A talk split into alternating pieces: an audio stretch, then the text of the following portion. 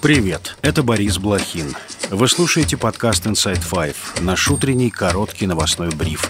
Пять самых важных и интересных историй от инсайдера всего за несколько минут. Сегодня 8 декабря, пятница. История первая. Восьмиклассница устроила стрельбу в Брянской школе. 14-летняя девушка принесла помповое ружье и начала стрелять в школьников, затем покончила с собой. Пострадали пять человек. Одна из пострадавших скончалась от полученных ран. Основная версия случившегося – конфликт с одноклассниками. По словам депутата Госдумы Александра Хинштейна, девочка вела огонь из охотничьего ружья, принадлежащего ее отцу. Представители федеральных властей считают, что причиной ЧП стало халатное отношение к хранению оружия. Местные власти пообещали помочь семьям пострадавших. СК по факту стрельбы в Брянской школе возбудил дело об убийстве. Добавлю, в последние пять лет в России произошло 12 инцидентов со стрельбой. Пять из них закончились гибелью школьников и студентов.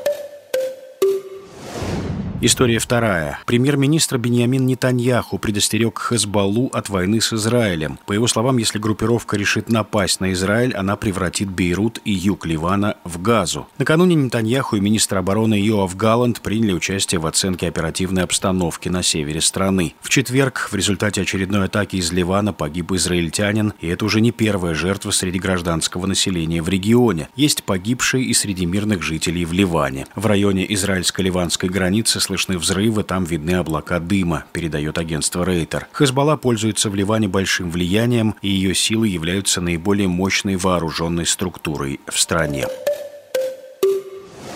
История третья. Президентские выборы в России пройдут 17 марта следующего года. Такое решение принял Совет Федерации. Как заявила спикер Палаты Валентина Матвиенко, по сути, сенаторы дали старт предвыборной кампании. В свою очередь, глава Центральной избирательной комиссии Элла Памфилова заявила, что впервые в современной истории России президентские выборы будут проходить в токсичной геополитической атмосфере. Когда сброшены все маски, когда рухнули останки дрехлых демократических декораций, когда в целях разрушения до основания нашего культурного кода, национальных традиций, государственной независимости, бал правит русофобия, весноватые санкции, бессовестная экспроприация всего российского от госимущества и финансов скатились уже до э, отъема личных автомобилей рядовых граждан. И все только потому, что наша страна, оберегая национальную идентичность, безопасность и независимость, предпочла свой путь развития, свой многонациональный русский мир. Принятые в 2020 году поправки в Российскую Конституцию позволяют выдвинуться на пятый срок президенту Путину. Его заявления о намерении участвовать в выборах пока не было, но, как сказал представитель Кремля Дмитрий Песков, нужно набраться терпения. Участвовать в выборах собираются лидер КПРФ Геннадий Зюганов, экс-депутат Госдумы Борис Надеждин и находящийся в СИЗО бывший военный лидер пророссийских сепаратистов в Донецке Игорь Стрелков-Гиркин. Добавлю, соратники Алексея Навального объявили о запуске кампании «России без Путина. Ее цель – агитировать россиян принять участие в выборах и проголосовать против Путина.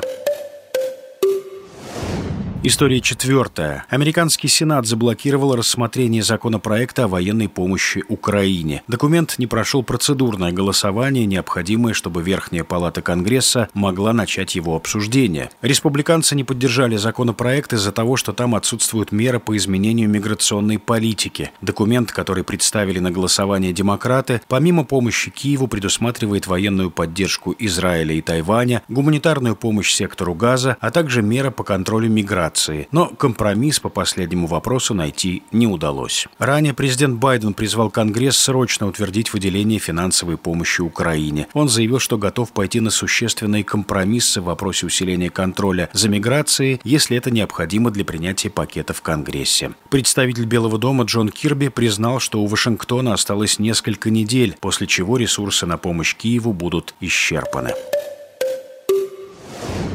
История пятая. В Венеции перевернулась гондола с туристами.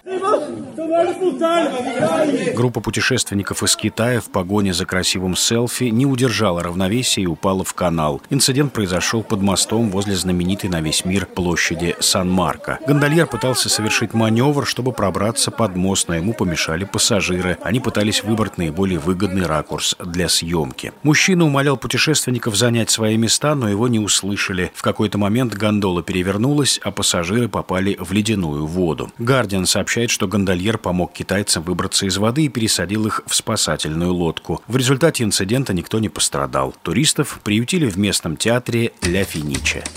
И это все на сегодня. Это был подкаст Inside Five.